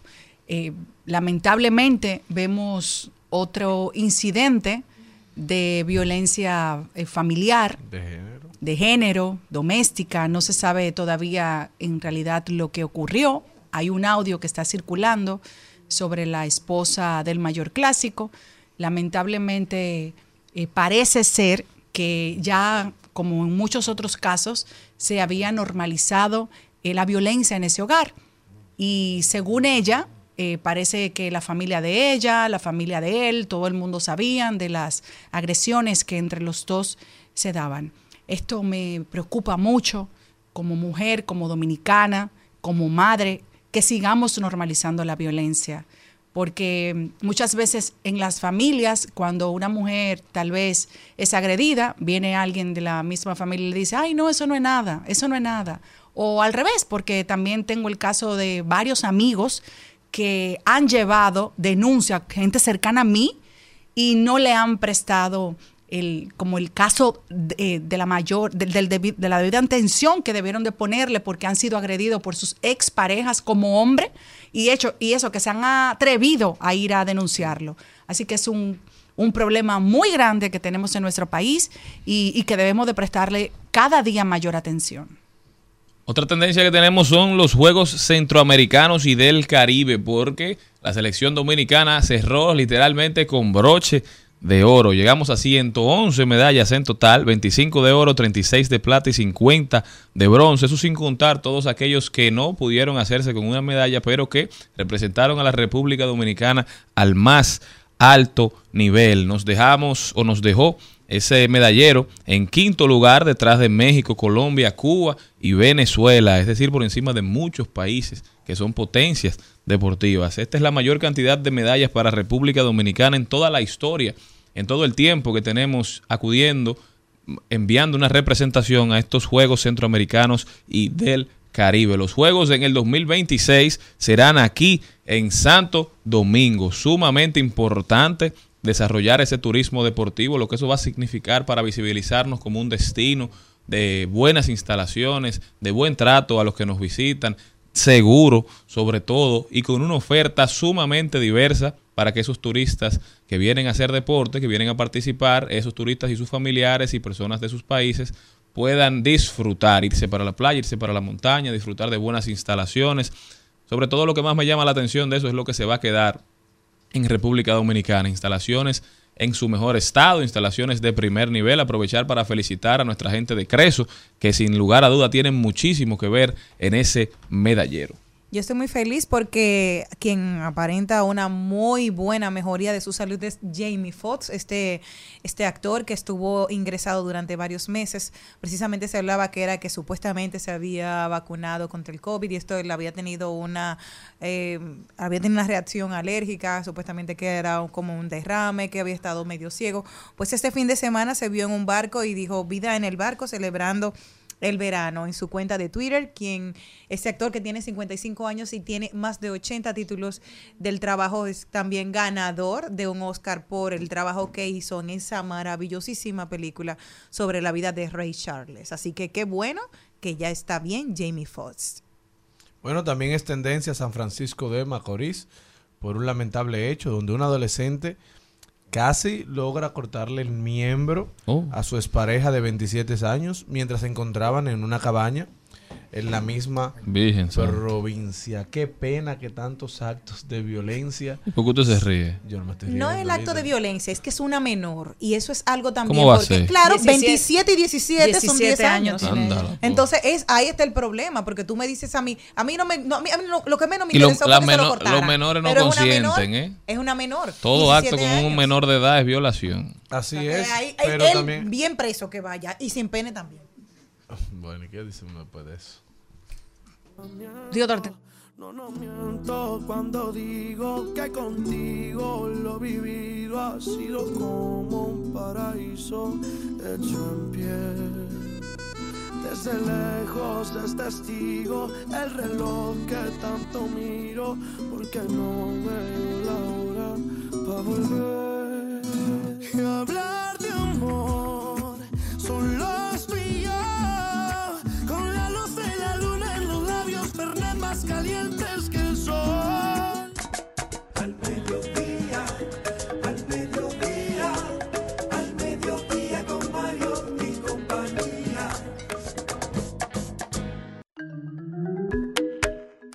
Señores, ¿saben ustedes qué color se ha agotado en estos días? ¿Tienen idea de qué color así no aparece? ¿En qué? ¿En ropa? ¿En, En todo. todo lo que sea alusivo a ese color ha desaparecido. Rosa. Rosa la Barbie. Y es que sí, ayer fue el estreno mundial de esta película que estuvo Carol G. Estaba despampanantemente hermosa. Y fue, señores, increíble cómo esa ha levantado mucha pasión. Las, los fanáticos y las fanáticas que vayan a esta película siempre van con algo rosa porque es el, el color que ha caracterizado a esta emblemática muñeca. Incluso ayer en la misma eh, en la misma inauguración estaba Margot Robbie y Ryan Gosling y ella estaba, él estaba como con un rosa palo muy lindo, muy delicado. Eh, sin embargo, ya Margot estaba vestida igual que una, que una Barbie, que tiene un, un vestido emblemático, y ella fue de negro, precisamente, porque ya había ido, en todo había ido de rosa. Ayer el estreno fue de un vestido sumamente elegante, lindísimo, de negro, así que ya todos los fanáticos de esta canción, a mí me encanta. Come on, Barbie, let's go, Barbie. Ah, ah, Me encanta esa canción, pero sí, ah, es parte de la, del, del soundtrack. Y que yo tenía la añoranza, ustedes saben que yo hice mi cuento de que yo siempre amé las muñecas Barbie. Yo tuve una de la inclusión. Me faltaba una manito, pero me encantaba mi muñeca Barbie. Así que yo también voy a ir a ver la película de rememorar ese momento eh, tan chulo de volver a ser niña. Todo el mundo va a ver esa película, muchas personas armando ya tours incluso, ¿verdad? Con todos sus amigos, con todas sus amigas, pero lo que hay muchísima gente viendo también y que ha sorprendido a muchas personas es a una jovencita, a una mujer de 29 años durmiendo. ¿eh? Ella tiene un, un OnlyFans, es una reconocida streamer y ella hace en vivos en bikini, a veces en su OnlyFans, ella permite que la vean dormir. ¿Eh? Desde su cuenta de Twitch. Tiene más de 6.4 millones de seguidores y dijo que cobra hasta 10 mil dólares por noche. Todo esto generando ingresos de alrededor de 2 millones de dólares mensuales. Y ustedes saben qué es lo que ella hace. Duerme.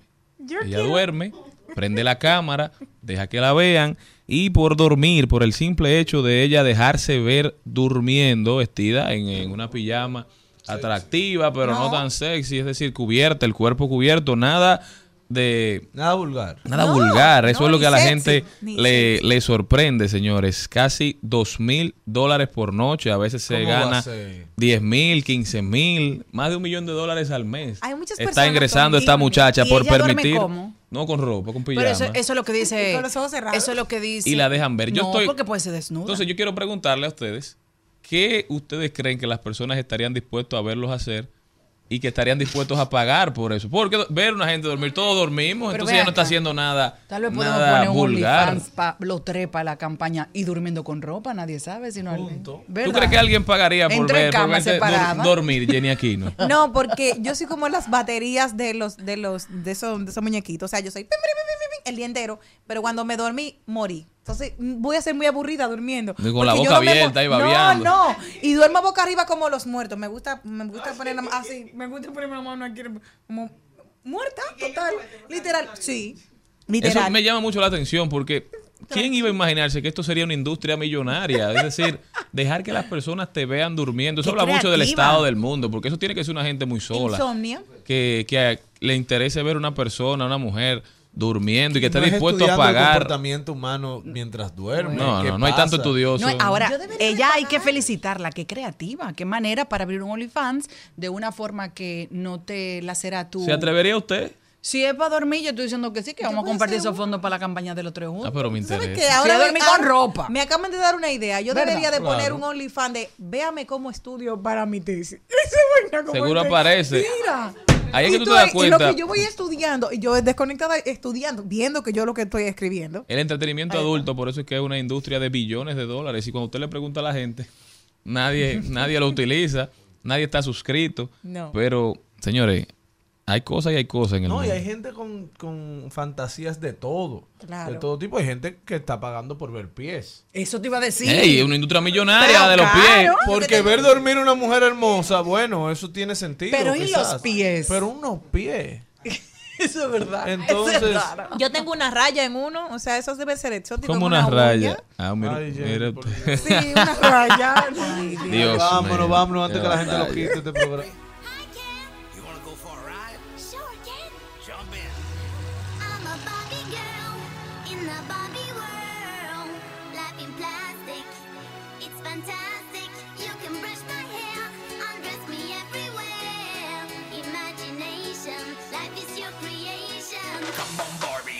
Party. Al mediodía, al mediodía, al mediodía con Mario y compañía. Bueno, hay una noticia que queremos compartir con ustedes. Nuestros amigos del Listín Diario la han publicado hoy, obviamente con nombres que no son los reales, y dice, me cambié de sexo y mi padre me desederó. Aunque no quiso revelar su nombre de nacimiento, la dueña de la historia ofreció que ahora se llama Sofía, pero para su padre no fue la persona que procreó y por lo tanto no está en su testamento. La madre, que ha estado siempre a su lado, está luchando con esta con este problema que tienen en esa familia y ella lamentablemente también se siente mal. Entonces, eh, le traigo esto para ver qué, qué- qué opinan ustedes. Él tiene derecho, pero el padre también tiene derecho a elegir qué hacer con su dinero, ¿verdad? Yo creo que tiene que, si, si tiene las herramientas, seguir adelante. Y mm, he visto situaciones similares y es muy complicado porque los hijos pueden llegar a hacer lo que quieran. O sea, es una, es una opción que tú tienes en la vida, pero tu papá nunca va a dejar de ser tu papá, tu mamá no va a dejar de ser tu mamá. Eh, la parte del, del de económico ahora mueve, pero cuando se laceran las familias y hay personas que son un poco más conservadoras y sal- salió tu hijo que tú no querías que fuera gay, es una vergüenza ante la familia o admitirlo delante de la gente, todo eso lacera a los padres, pero también lacera a un hijo.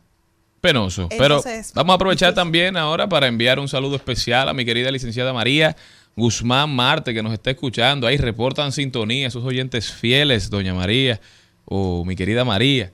Parte esencial, la espina dorsal de esa familia, la que mantiene a mi querido Oscar siempre en la línea. Y también un abrazo a mi querido Rafael Aníbal de los Santos, que también siempre nos escucha, que no se aparta de esa radio de 12 a 2, siempre por Rumba 98.5. Un saludo especial, representante de Café Cora a nivel nacional, Aníbal de los Santos. Un abrazo, hermano. No, no. Te veo felicitando toda tu dirigencia por aquí. Vamos a hacer un live tú y yo. La Qué gente bueno que nos reporta sintonía. Qué Lidia. bueno que están reportando sintonía y escuchando todo lo que tienes para darle no solo al Distrito Nacional, sino al país, porque entiendo que tienes grandes planes para toda la República Dominicana. Y la verdad, felicitarte a ti por el- la gran actividad, eh, la gran presencia que tuviste en la marcha caravana del día sábado. Y a Celine Méndez por su inscripción como diputada también. Muchas Felicidades gracias, mi a los dos. Muchas gracias. Y felicidades a ti también. Precandidato por la 3. Así es. Yo así creo que es. nosotros somos el único programa que tenemos tres, ¿verdad? Ni el gobierno de la tarde tiene tanto candidato. No es que se endulzarme el oído. Suelta el teléfono, tu mano conmigo.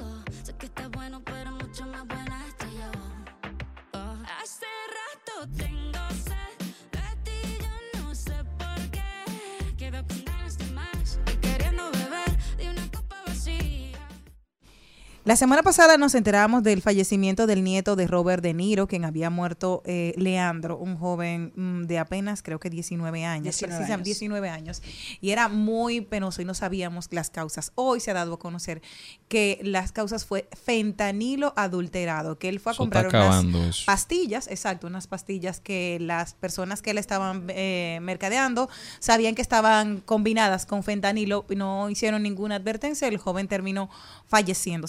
Aquí en República Dominicana hemos venido luchando con el fentanilo desde el 2017. En los diarios de nuestro país se hacen reseña desde que en Santiago de los Caballeros se llegaron a desmantelar tres laboratorios sobre esto. Las autoridades están hablando del problema del fentanilo. Le dicen la droga zombie porque tiene varias consecuencias muy, muy nefastas para, para toda, para la gente. La, mm, los efectos del fentanilo son felicidad extrema, alerta, ale- aletargamiento, náuseas, confusión, estreñimiento, sedación, problemas para respiración y pérdida del conocimiento. Son algunas de, de los efectos del fentanilo. Hay personas que hemos visto cómo se están, se laceran, empiezan a golpearse, no se dan cuenta.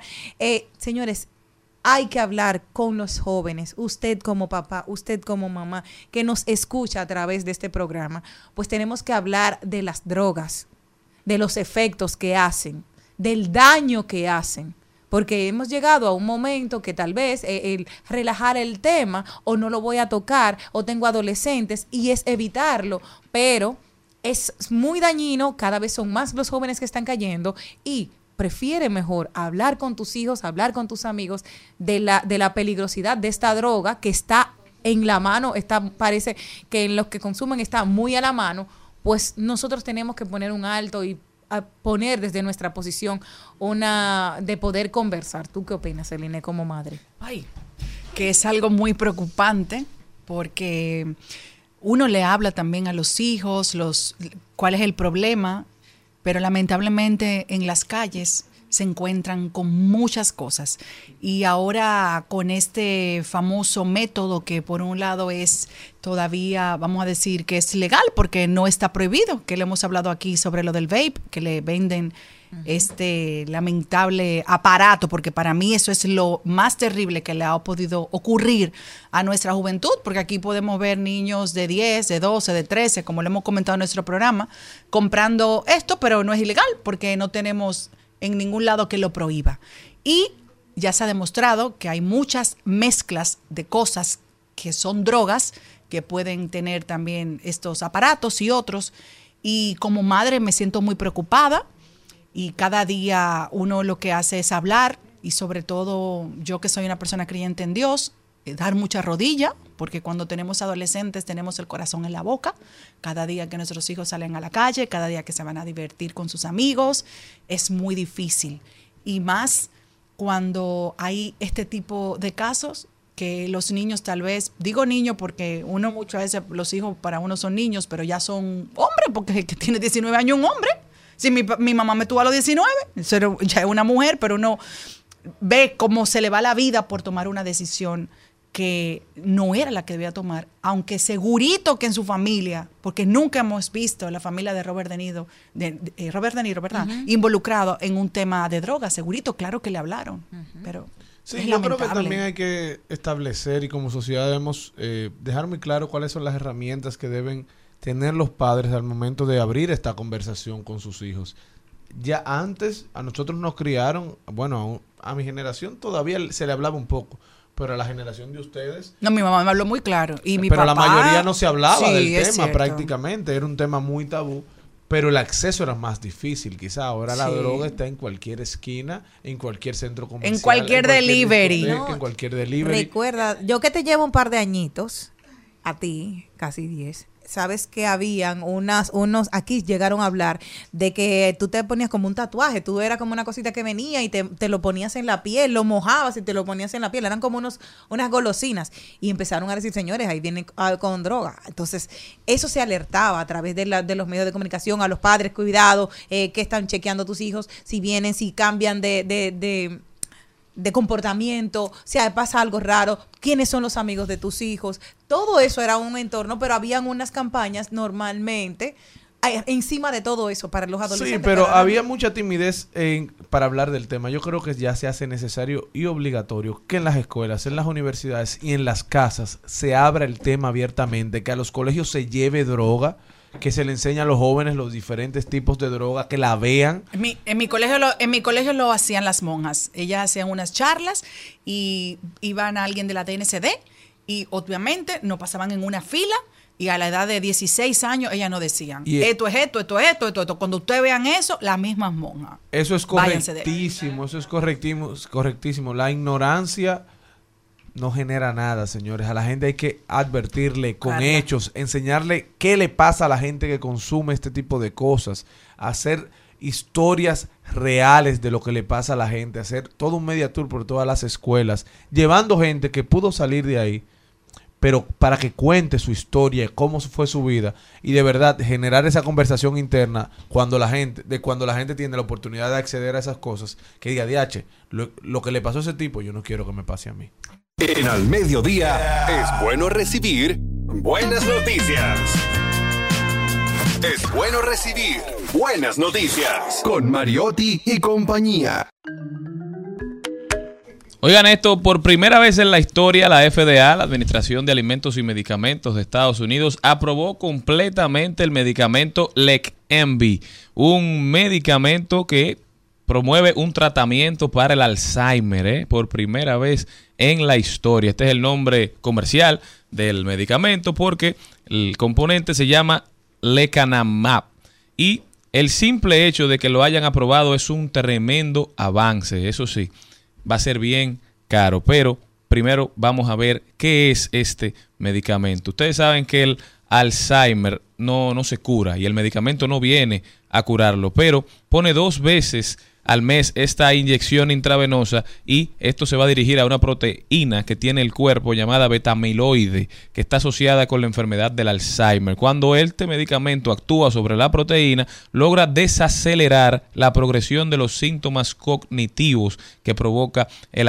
el Alzheimer. Durante este ensayo clínico se logró desacelerar la declinación cognitiva asociada con el Alzheimer hasta un 27% a lo largo de 18 meses. Esta enfermedad que es maldita porque va haciendo que, el ser humano pierda todas sus habilidades, pero sobre todo la memoria, luego incluso habilidades de movilidad, es sumamente dolorosa, no solamente para quien la padece, que es el más importante, ¿verdad? Pero también para las personas del entorno. El tratamiento no será libre de riesgos, la realidad es que hay una posibilidad de hinchazón cerebral y sangrado, pero que la FDA lo haya aprobado quiere decir que todos estos elementos han sido debidamente calculados. La mala noticia es lo caro que será el Leqembi, que tendrá un precio que rondará los 26.500 dólares al año. La buena es que ahora que está aprobado completamente, en Estados Unidos por lo menos, el Medicare cubrirá una gran parte del costo. La realidad es que hay grandes requisitos que deben cumplir las personas para ser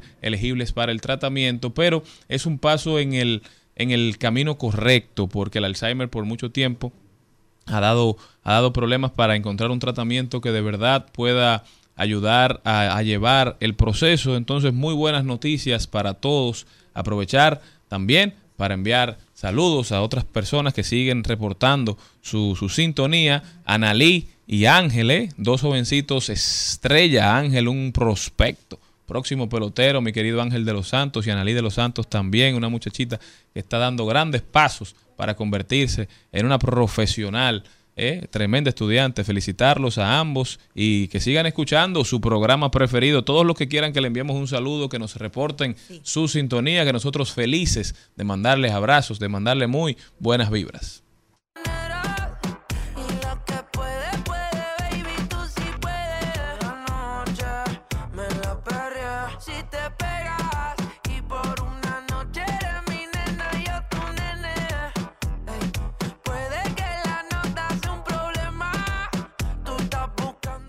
Al Mediodía, con Mariotti y compañía, estamos doblando calles y enderezando esquinas. Y ahora, doblando calles y enderezando esquinas.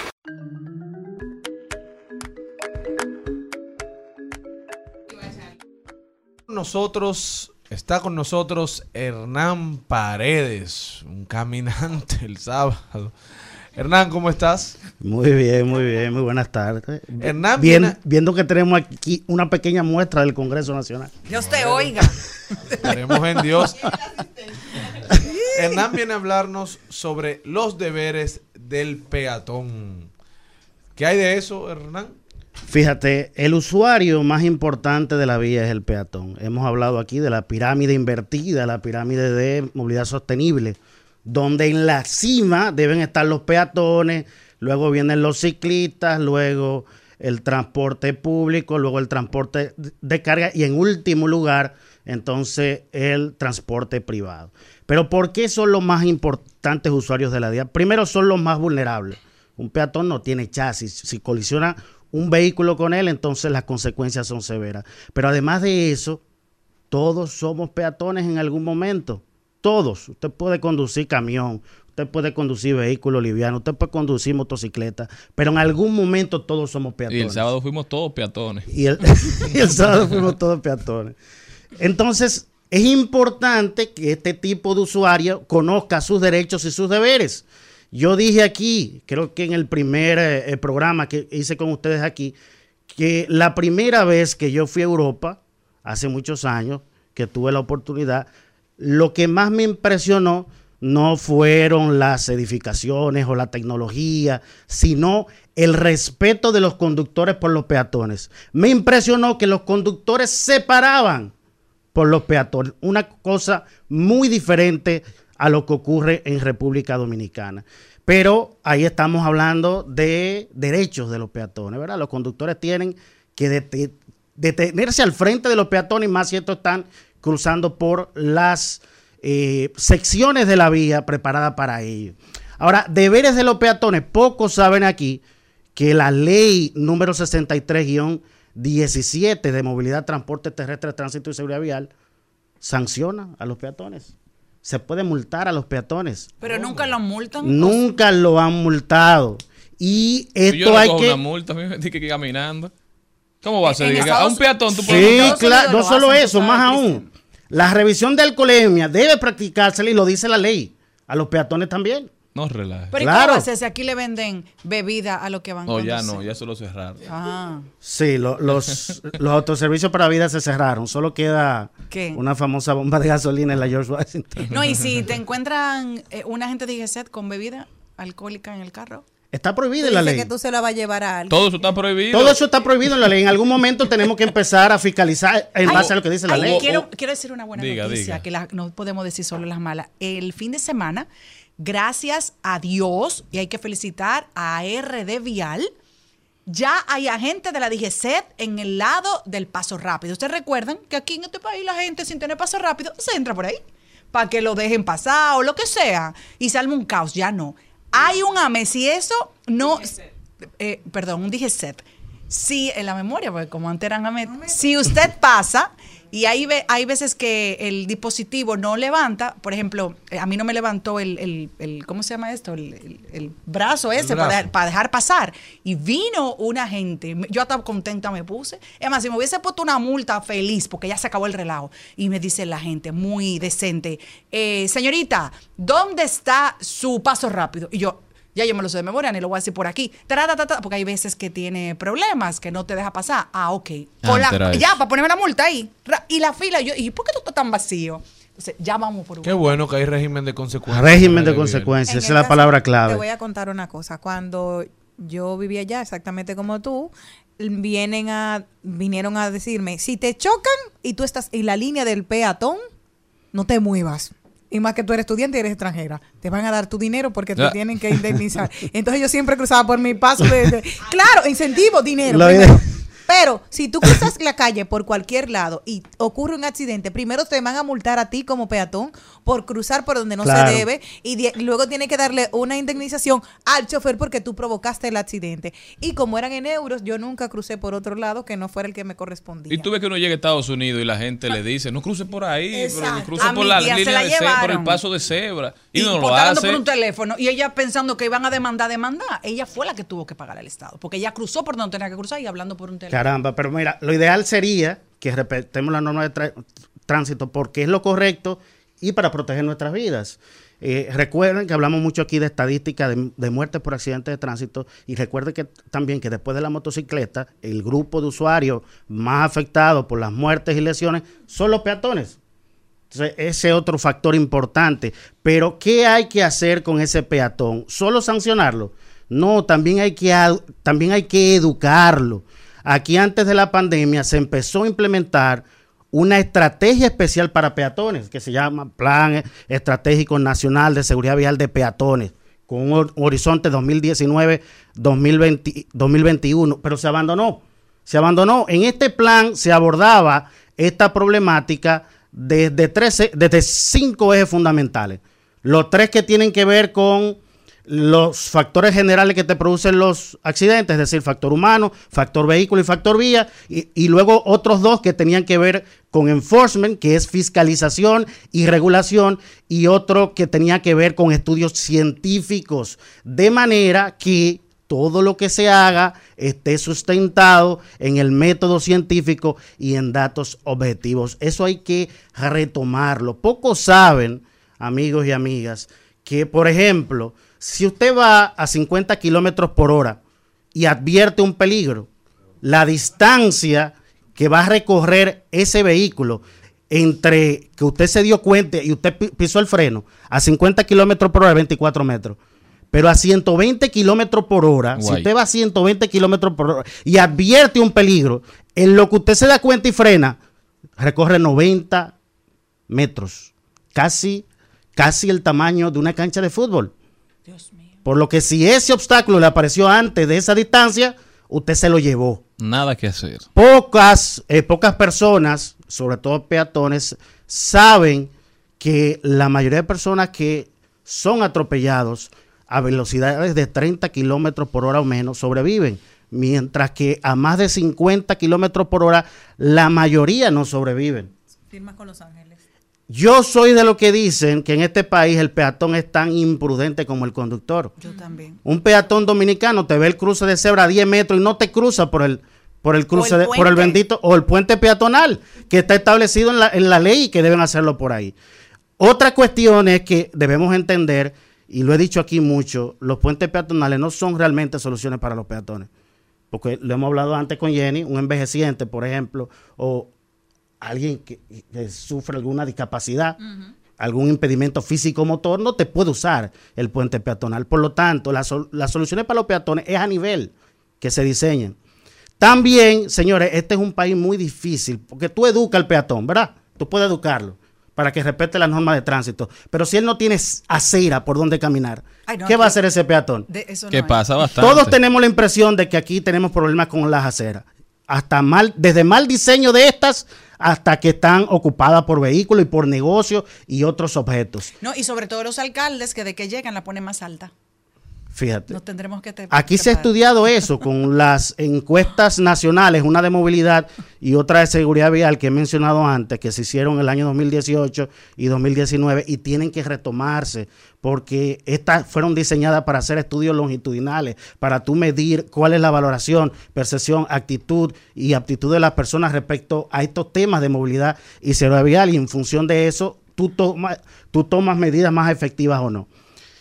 Otra cuestión que decía importante eh, de este tema de los deberes de los peatones, que bien, tú educas al peatón, pero tú te encuentras con este tipo de situaciones que a veces el propio Estado falla en el diseño de las obras, de las obras públicas. Por ejemplo, en la calle cono- conocida como de San Isidro, ahí hay un tramo, esa, es- es- esa calle tiene años eh, reacondicionándose, y hay un tramo de 5 kilómetros que se había socializado con la comunidad, esto es una zona urbana, eh, se había socializado a hacer un tipo bulevar y de buenas a primeras, sin consultar con la propia comunidad, a alguien se le ocurrió, en vez de tipo bulevar, que es como la avenida Churchill, que tú tienes una isleta en el centro, tú tienes carriles en una dirección, carriles en otra dirección, pero en el centro tú tienes una isleta como en la Churchill, donde la gente puede caminar con seguridad. Bueno, a alguien se le ocurrió cambiar la isleta por un muro jersey. Y empezaron entonces a ocurrir accidentes de tránsito en ese tramo de apenas 5 kilómetros, cuando en otros tramos que ya habían sido intervenidos, sí se respetó el diseño tipo bulevar. Entonces, en una zona urbana, cuando tú estás diseñando una obra pública, tú tienes que considerar que tú vas a tener un alto flujo de peatones. Todo esto que yo estoy diciendo para mejorar la movilidad de peatones no es inventar la rueda. Ya hay países que han avanzado. Nosotros mismos, antes de la pandemia, se implementó aquí en República Dominicana el, pl- el plan peatón seguro, que era parte de la estrategia nacional de seguridad vial de peatones. Y en intersecciones tan movidas como la Lin- Lincoln con Kennedy, ahí se implementó con mucho éxito y el apoyo de todos los actores públicos y privados. Hernán Paredes con nosotros, definitivamente. Ya Hernán lo ha conversado muchas veces aquí. Una ciudad que está diseñada al revés, ¿verdad? No diseñada para los peatones, sino diseñada para los vehículos. Para los vehículos. Una pirámide de movilidad inversa. Hernán, ¿cómo puede la gente continuar esta conversación contigo? Sí, a través de las redes sociales, arroba Hernán Dimitri con B corta al final. Y estamos de lunes a viernes de 5 a 6 de la tarde en Voz Vespertina, canales 85 de Claro y de Buen TV. Hernán, gracias por haber estado con nosotros y sobre todo gracias a todos ustedes por habernos acompañado. Ya saben, sigan reportando sintonía que nosotros seguiremos enviándoles cariño, enviándoles amor, enviándoles agradecimiento sobre todo por acompañarnos en esta transición de la mañana hacia la tarde. Hasta mañana, mi gente, si Dios quiere. Hasta aquí, Mariotti y compañía. Hasta aquí, Mariotti y compañía. Hasta mañana.